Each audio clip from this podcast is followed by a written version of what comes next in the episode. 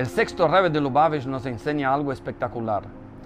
Pregunta, ¿cuál es la razón que Dios creó los ojos y cuál es la razón que Dios creó la boca?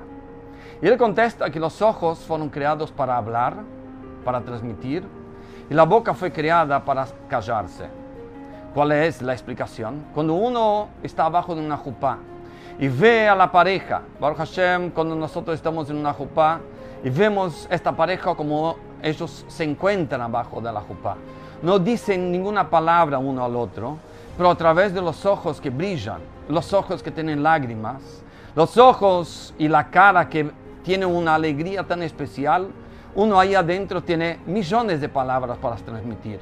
Pero estas palabras son de una manera limitadas. Hay momentos donde uno está alegre o Dios libre momentos donde uno no está tan alegre. Y a través de las palabras uno no puede expresar ese sentimiento. Solo a través de los ojos. Por ejemplo, cuando una persona se acerca a estudiar algo de Torah, cuando esta persona se acerca a hacer una mitzvah, en el momento que se acerca puede sentir que está haciendo esto por una carga, por una obligación, o puede sentir una alegría que está elevándose, conectándose con su propia esencia.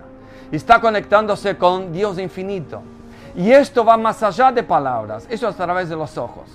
Y por lo tanto, en una mesa de Shabbat, cuando uno mira alrededor de la mesa, mira a toda la gente contenta, donde los ojos brillan, va más allá de las palabras. Todas las palabras que se digan ahí son de alguna manera limitantes para lo que realmente siente en una, se siente en una mesa de Shabbat. Y esto es todo el judaísmo. Dice que los ojos son la ventana del alma. Por lo tanto, cuando uno quiere entender y sentir cómo es la, el alma de la otra persona, mira a través de los ojos. Al mismo tiempo, si querés marcar a tu alma con cosas positivas, mira cosas positivas, mira cosas sagradas y no mires cosas que a lo mejor puede afectar tu alma, porque los ojos son la ventana del alma. Así que a partir de ahora la boca es para callarse y los ojos para transmitir.